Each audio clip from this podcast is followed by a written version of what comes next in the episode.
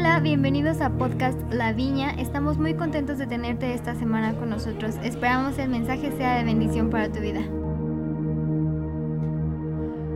Hola familia, ¿cómo están? Es, un honor estar con ustedes el día de hoy. Quiero, quiero empezar honrándoles, agradeciéndoles el que nos presten un tiempo de su atención. No sé si estás en tu, en tu sala, en tu comedor, en la recámara, pero si estás escuchando esto, quiero honrar tu tiempo, quiero, quiero decirte que, que, que hoy vas a recibir algo específico de parte de Dios para tu vida. Quiero animarte a que si lo estás viendo y conoces a alguien que creas que necesite una palabra de Dios específica, que, que, quiere conocer a profundidad el amor de Dios, compártele el link de la, de la transmisión, porque es, es un tiempo donde es todavía más fácil invitar a la gente a la iglesia. Solo tienes que decirle, oye, ve este, esta transmisión y ya estás en la iglesia conectado. Entonces te invito a que, que le compartas con todos tus amigos, conocidos, porque yo creo que el día de hoy Dios quiere hablar algo muy, muy especial. Y de hecho, eh, eh, para adentrarnos un poquito al tema, eh, febrero siempre es un mes de relaciones, ¿no? Siempre hablamos de amor, amistad. hace ocho días Sam y Gaby dieron un mensaje increíble sobre relaciones y espero que, que lo hayas visto y haya sido de bendición a tu vida. Pero el día de hoy quiero hablarles y ardía mi corazón por hablarles sobre la relación más importante que jamás vas a encontrar en tu vida, más importante que tu matrimonio, más importante que tu mejor amigo de la primaria, que quizá todavía lo sigues viendo y siguen siendo entrañables. Esta relación es más importante y más vital para ti y es tu relación o nuestra relación con Dios, con el Creador. Fuiste creado justamente para tener relación con Él.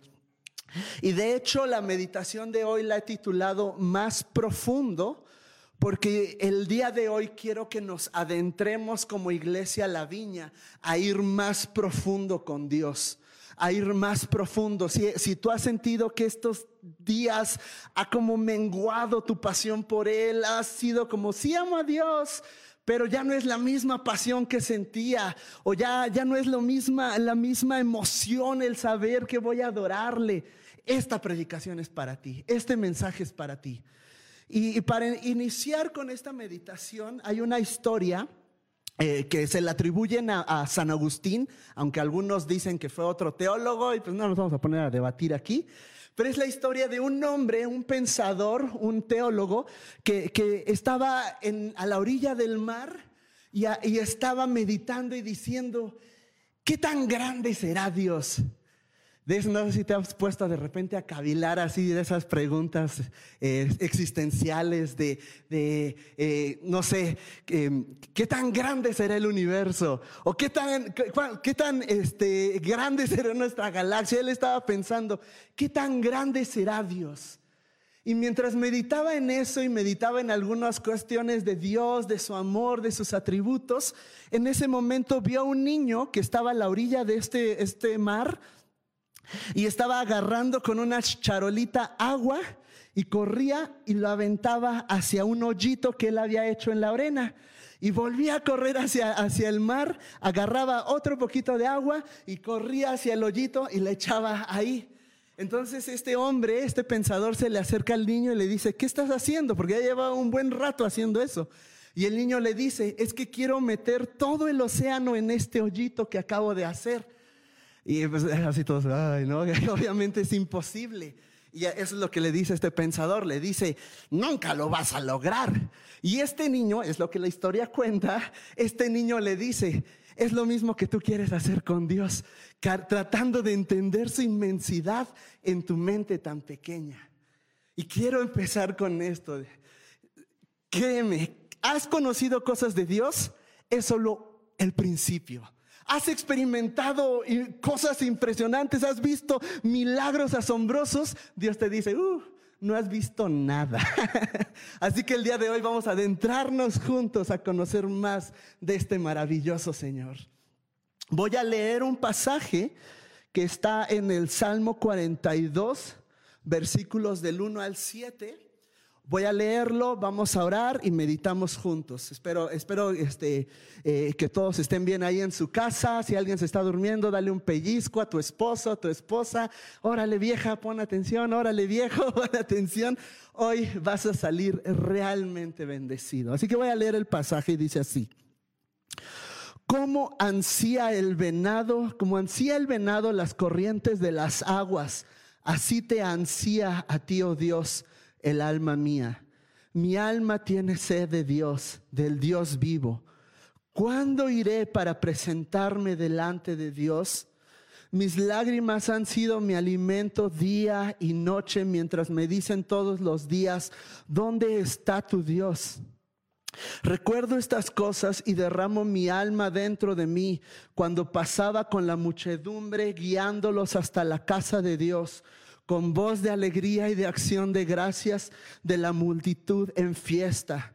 ¿Por qué te abates, oh alma mía, y te turbas dentro de mí? Espera a Dios, porque aún le he de alabar. Él es la salvación de mi ser y mi Dios. Mi alma está abatida dentro de mí.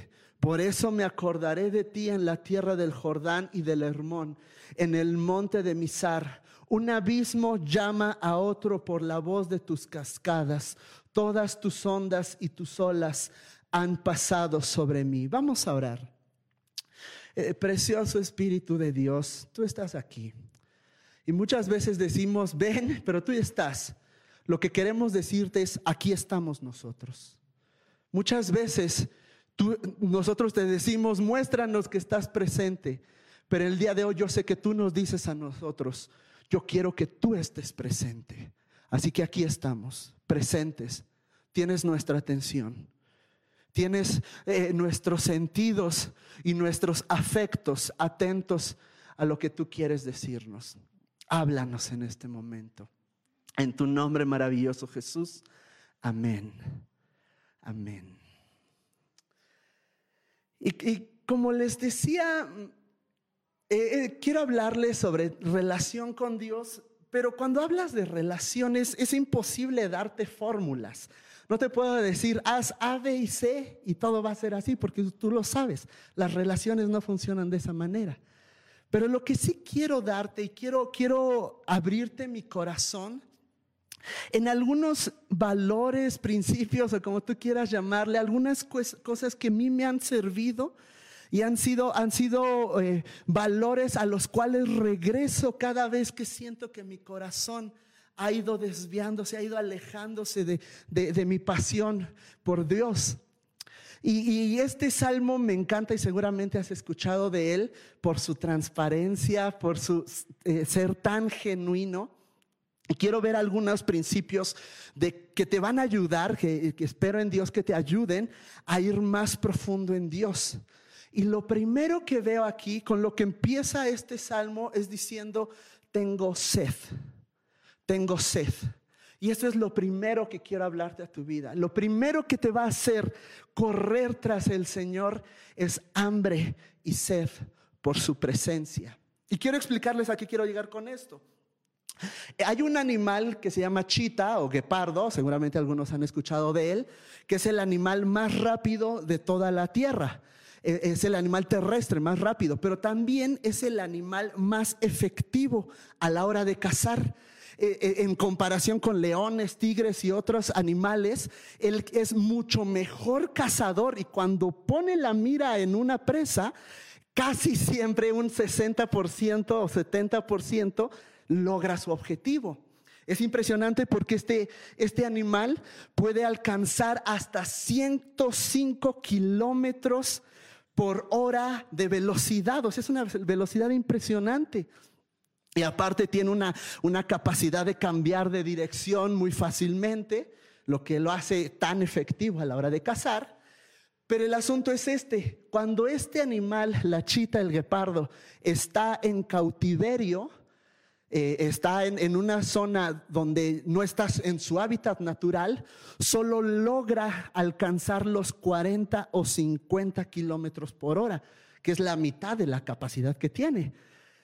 Y, y el asunto es este, que no tiene por qué hacerlo, no tiene por qué correr tanto, porque ya hay alguien que le puede suministrar el alimento.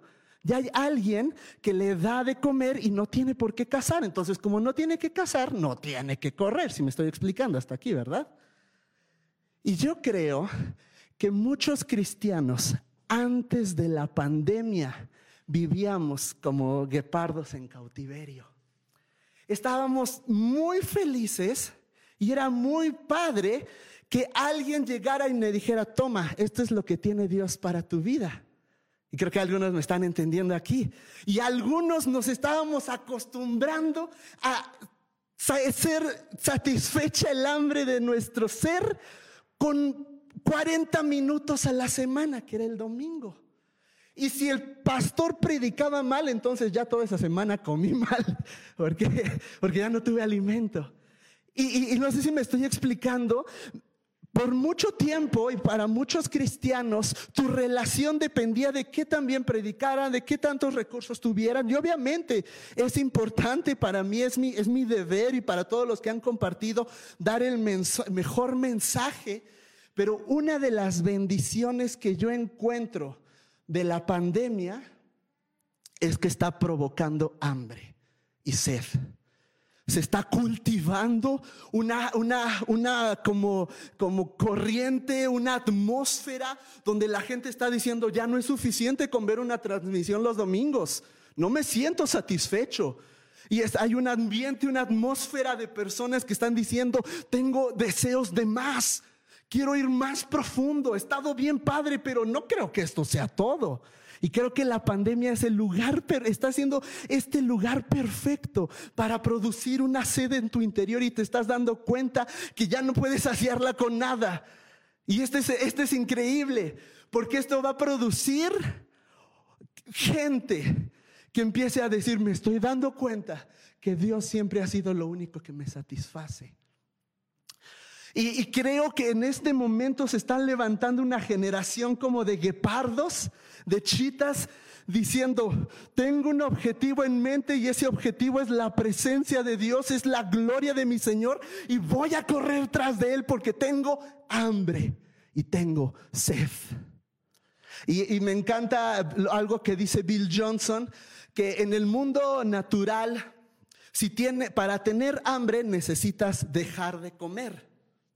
Y bien chistoso porque justo ayer tuvimos una transmisión donde mencionaron esto también y hablaron sobre la presencia de Dios. Yo creo que Dios nos quiere decir algo. Pero en, el mundo natural, cuando dejas de comer es cuando te da hambre. Pero en el mundo espiritual, cuando pruebas de Él, es cuando se produce más hambre en tu interior. Y pruebas otro poco más y en lugar de sentirte así como, oh, ya, ya, ya, ya estoy satisfecho, dices, no, necesito más y más. Y quiero que, que, que este día salgas diciendo como el escritor de, de Eclesiastés que le dijo a su amado, atráeme y en pos de ti correré. Anhelo que hoy tengas hambre por su presencia. Y lo segundo que veo aquí, seguimos adelante y el salmista se pone todavía más intenso y lo voy a leer los siguientes versículos 2 del 2 al 4, no, perdón, el versículo 4 en la nueva traducción viviente y dice así: Se me destroza el corazón al recordar cómo solían ser las cosas. Podría decir así en sus hogares, ¿cuántos levanten su mano los que se sienten identificados con eso? Y bien chistoso, porque antes era como, ay, si hoy no voy a la iglesia? Y ahora todos estamos, ay, si volvemos a la iglesia a reunirnos. y, y, me encanta porque, porque se abre completamente el salmista y dice así, dice, me, destroza el corazón al recordar cómo solían ser las cosas. Y después dice, yo caminaba entre la multitud de adoradores y encabezaba una gran procesión hacia la iglesia. O sea que estaba diciendo, extraño compartir la adoración con mis hermanos y hermanas. Y obviamente le extrañamos, obviamente no estamos en una condición que sea muy agradable para muchos. Obviamente no es, no es algo cómodo lo que estamos viviendo y experimentando. Y este es el segundo principio, la segunda, el segundo valor que yo creo que puede ayudarte a ir más profundo con el Señor. Y es que seas genuino, que seas real, que es lo que está haciendo este salmista. Está diciendo, la neta no estoy bien. Y eh, ah, yo sigo una página que, es, eh, hace artículos sobre arte, diseño, ya alguna vez les conté de los colores y todo este asunto. Hay un artículo que leí que hablaba sobre la tendencia que ellos veían como, como, la tendencia del arte, del diseño, de la moda, hacia dónde iba a apuntar. Y este artículo decía que antes de la pandemia, todo el arte, la moda y todas estas cuestiones, diseño, toda esta cuestión creativa, apuntaba a lo espectacular, a lo maravilloso, a lo wow, y qué impresionante, y qué increíble. Y me, da mucha risa porque los cristianos utilizamos mucho esa palabra. Qué increíble reunión, y qué increíble. Escuché como el 10% de la prédica, pero qué increíble prédica. Y, y esa era la tendencia antes del COVID. Pero me, llamó mucho la atención que decían que para este 2021 y de aquí en adelante la tendencia apuntaba no a lo increíble, sino a lo genuino y a lo real. Qué impresionante que el mundo entero, la, la humanidad está diciendo, ya no quiero lo que me asombre, quiero lo que sea real. Yo sé que tú también estás anhelando esto. Pero ¿qué crees? Hay alguien más que también lo anhela. Y es Dios. Dios se siente atraído hacia aquellas personas que son reales y dicen, no necesito aparentar. me encanta que la pandemia nos ha dado la libertad de ya no ser cristianos perfectos. Me encanta que la pandemia me da la libertad de decir, no estoy bien y que no te sientas culpable por eso, porque ¿qué crees? Nadie está bien. Me encanta. Y yo sé que a Dios le encanta también. De hecho, el salmista dijo en otra ocasión, en el Salmo 51, dijo, Señor, yo sé que tú amas la verdad en lo íntimo. Yo sé que puedo ser transparente y decirte, no, no siento tu presencia, no tengo deseos de orar, no tengo deseos de buscarte. Y está bien. Hay una canción de Hillsong United que me encanta. La primera vez que la escuché dije, wow, ¿qué es esto? Porque empieza a decir, ven, quizá no te sientas listo. Hasta hay una parte que dice, listo o no, tú vente. Y es lo que quiero decirte hoy, familia. Listo o no, ven. No, no te sientes al 100 para venir a la iglesia. Excelente. Estás en la perfecta posición. No te sientes tan espiritual como para buscar a Jesús. Perfecto. Solo necesitas ser real y genuino. Escribí algo y, y quiero compartírselos y dice así, no existe intimidad sin vulnerabilidad. Si quieres ir más profundo con Dios, tienes que dejar que Él vaya más profundo en ti. Si quieres que Él te muestre los secretos de su corazón, muéstrame tus planes, muéstrame tus anhelos. ¿Qué quieres, Padre? El Padre dice, muéstrame los secretos de tu corazón. El Padre está deseoso de que te abras y le digas, esto es lo que hay aquí. No te preocupes, no le van a asustar tus dudas, no le van a asustar tus pensamientos. Voy a ser muy sincero aquí. Yo he tenido pensamientos que si te los comparto podría estar en la cárcel. ¿Cuántas veces hemos dicho, oye, quisiera arrancarle la oreja a ese tipo? O quisiera... A Dios no le asusta eso. A Dios no le asusta. Solo ven. Pero vamos a seguir adelante con el Salmo en el versículo 5 y 6 dice, ¿por qué te abates, oh alma mía, y te turbas dentro de mí? Espera a Dios, porque aún le he de alabar. Él es la salvación de mi ser y mi Dios. Mi alma está abatida dentro de mí. Por esto me acordaré de ti en la tierra del Jordán Hasta ahí vamos a dejarle. Y lo último con lo que quiero terminar el día de hoy es que Dios primero te atrae, te seduce, te acerca hacia Él, te dice, ven, yo voy a saciar tu sed. Pero después Él dice, ahora ábreme tu corazón porque quiero entrar hasta lo más profundo. Él, él es como un intercambio. Tú compartes tus secretos con Él y Él comparte sus secretos contigo. Y lo que el salmista aquí está haciendo es diciendo, sí estoy mal. Me encanta, porque dice, este, mi alma está abatida. Sí, estoy mal. Pero esta no va a ser mi condición final. Este, este no va a ser mi, punto final, mi, mi puerto a donde voy a llegar. Esto es solo parte del viaje, estoy mal. Pero yo confío en que estaré bien. Y esta es la, la clave, el punto, si quieres olvidar todo lo de atrás, pero te acuerdas de esto, es que si quieres ir más profundo con Dios, debes aprender a confiar. No hay relación en el mundo. Mi matrimonio no funcionaría si Carla no confiara en mí o si yo no confiara en ella. En una ocasión, en, la famosa cuesta de enero, eh, eh, mi esposa está aquí para confirmarlo, la pasamos mal porque de repente vimos nuestra cuenta y gracias a Dios por la aplicación del banco, pero a veces es como, ya no quisiera verlo. vimos la cuenta y dijimos, ¿cómo le vamos a hacer? Y apenas empieza el año. Y, y, no llegaban clientes, no había trabajo. Eso muchos lo saben, llega a veces a crear conflictos entre parejas, conflictos personales. Como hombre te cuestionas qué estoy haciendo mal, soy un mal proveedor. Y entonces en una ocasión me encerré con el Señor y le dije, Señor, necesito una palabra de parte tuya. Necesito algo que me dé esperanza y fe. El Señor es bueno y cayó su presencia, yo me tiré al piso, ahí tengo mi oficina y dejé de esos charcos ungidos de mocos y lágrimas, así de esos que, cuando terminas de orar, si cae ahí un paralítico, se levanta de la unción que se queda. Fue un tiempo maravilloso en la presencia de Dios.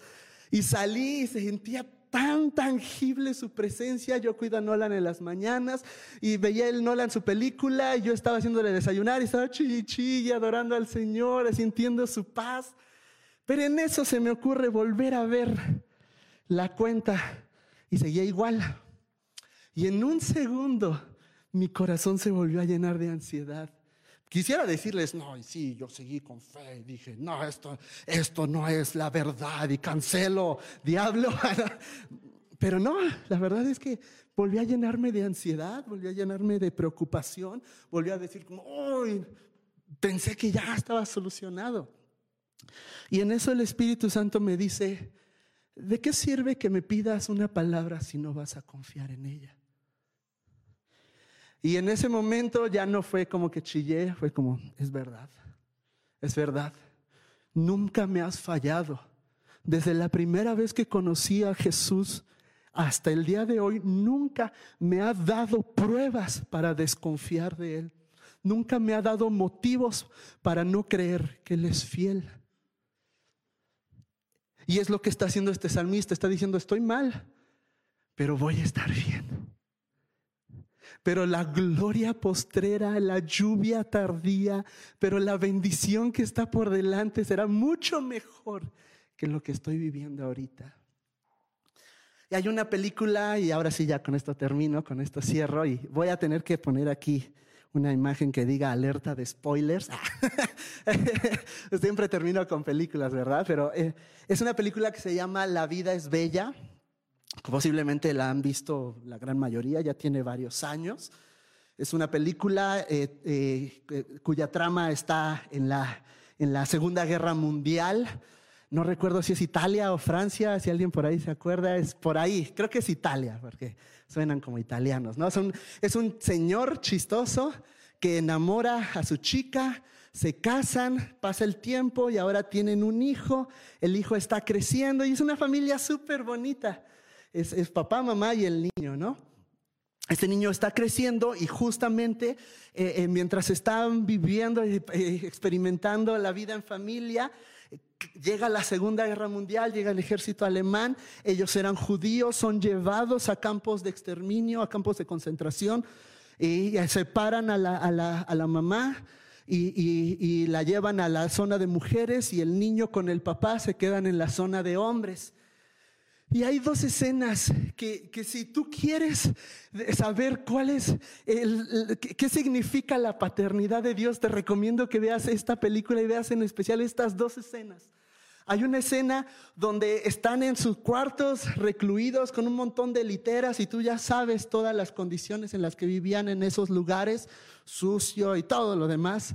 Pero entonces llega eh, el soldado alemán y empieza a hablar así como todas esas cosas. Y entonces alguien dice, alguno que sepa hablar alemán para que nos traduzca. Y pasa el papá de este niño. Y entonces el alemán decía las cosas, hablaba en alemán. Y el papá empezó a traducir algo que aparte esa escena está súper chistosa. Porque no, no, traducía nada de lo que el, el, alemán estaba diciendo. Estaba diciendo algo. Estaba construyendo algo para que su hijo sintiera confianza y empieza a decir, ¿qué creen? Que todo esto es solo un juego, es un concurso. Y si llegas a los mil puntos, al final vas a lograr, eh, vas a tener un, un tanque. Y, el niño estaba así de, wow, ¿en serio? Sí, lo único que tienes que hacer es cumplir ciertos requisitos y si lo logras vas a conseguir el tanque. Y me encanta porque el papá, en medio de una impresionante tormenta, él estaba construyendo todo para que su hijo estuviera bien, tuviera confianza. Y, toda la historia trata sobre eso, el, el, niño viendo que pasaban cosas raras y el papá diciendo, no, no, no, es que este es parte del juego, pero tú vas bien y si haces esto vas a conseguir otros 300 puntos. Y hay una escena al final, por eso le decía alerta de spoilers, hay, hay una escena al final donde el, eh, llegan ya el, el ejército de los eh, eh, los aliados eh, que, ya estaban venciendo a los alemanes, estaban perdiendo la guerra a los alemanes y los aliados empiezan a encontrar estos campos de exterminio y empiezan a liberar gente, pero los alemanes con el fin de, que no se dieran cuenta de todas las atrocidades que habían hecho, empezaron a exterminar a todos los judíos para que no hubiera evidencia. Entonces, en este momento que hay un ajetreo, el papá toma a su hijo, lo esconde, lo esconde en una especie como de cajón, no recuerdo bien qué era, y tenía una mirilla, este, este escondite, donde el niño podía ver al papá, el papá es tomado preso. Y, y, ya lo están llevando y el papá se escapa y empieza a marchar y a hacer cosas chistosas, dándole un mensaje a su hijo. Se encargó hasta el último momento de decirle a su hijo, vamos, todo está bien confía en mí un poco más, un poco más y todo va a estar bien. Y yo creo que ese es el corazón del Padre para ti el día de hoy, familia. Perdiste a tus familiares. Yo sé que hay personas que están viendo esto, que han perdido padres, madres, abuelito, abuelita, han perdido trabajos, pero el día de hoy el Padre te quiere decir, confía en mí, confía en mí, vas bien, un poco más un poco más. Y si tan solo prestamos atención a su voz, Él se va a encargar de construir todo alrededor nuestro para que en medio de esta tormenta tú puedas estar bien. Vale la pena confiar en lo que Él te dice, porque créeme, estoy seguro, Él nunca te fallará. Esta semana me preguntaron, ¿qué fue lo que te enamoró de Jesús el día que le conociste. Y yo me quedé pensando, nunca me habían preguntado eso. Pero recordando, mi papá me dio una palabra, él fue el que me compartió del Evangelio y me dijo, te prometo que tu Padre Dios nunca te va a fallar. Y eso es lo que te quiero decir el día de hoy. Él te invita a que saltes porque Él nunca te va a fallar. Así que quiero invitarles a hacer una oración el día de hoy. Lo primero que quiero orar es porque en tu corazón se produzca hambre y sed por Él que empiezas a descubrir, a estar en las condiciones para darte cuenta de que sin Él no tienes nada, pero si lo tienes a Él, lo tienes todo. Y que te rodees de circunstancias que te hagan ver que puedes perderlo todo, pero si lo tienes a Él, no has perdido nada. Lo segundo que quiero orar es porque tengas la valentía de abrir tu corazón y mostrar hasta el último rincón, hasta el rincón que más vergüenza te ha dado mostrar. Porque sentías que si lo mostrabas ibas a recibir juicio, ibas a recibir condenación, ibas a recibir eh, eh, eh, rechazo. Pero te dice Dios, no te preocupes, ábrelo, porque no vas a encontrar eso en mí. Encontrarás libertad. Y lo último por lo que quiero orar es porque en medio de estas circunstancias, tu relación con Jesús se construya a base, con base en confianza. Confianza. Padre, el día de hoy yo vengo con mi corazón sincero para pedirte que me des hambre por ti, que me dejes probar las delicias de tu amor, porque sé que con una probadita, sé que con un momento en tu presencia, sé que con un toque de tu amor, me volveré adicto a ella. Quiero pedirte, Señor, que en mi corazón haya una un deseo tan profundo por conocerte, por experimentarte. Quiero pedirte también que el día de hoy no encuentres barreras en mi corazón como cantábamos al principio de la reunión, mi corazón está abierto. Entra hasta donde quieras. Remueve lo que quieras. Porque confío en que lo que removerás será porque quieres lo mejor para mí. Porque confío que lo que me pedirás que te entregue es porque deseas como buen padre que yo esté bien. Y por último, Señor, quiero depositar toda mi confianza en ti y en que tú nunca me fallarás. Quiero dar cada paso de mi vida, de mi familia, de mis relaciones, de mis ministerios, de mi trabajo, de lo que todo lo que sea, Señor, todo mi ser, depositarlo en ti y caminar no basado en lo que yo soy o tengo, sino confiando en lo que tú eres en mí. Confiamos en ti, Señor. Confiamos en ti si nos llamas a orar por enfermos. Confiamos en ti si nos llamas a dar generosamente.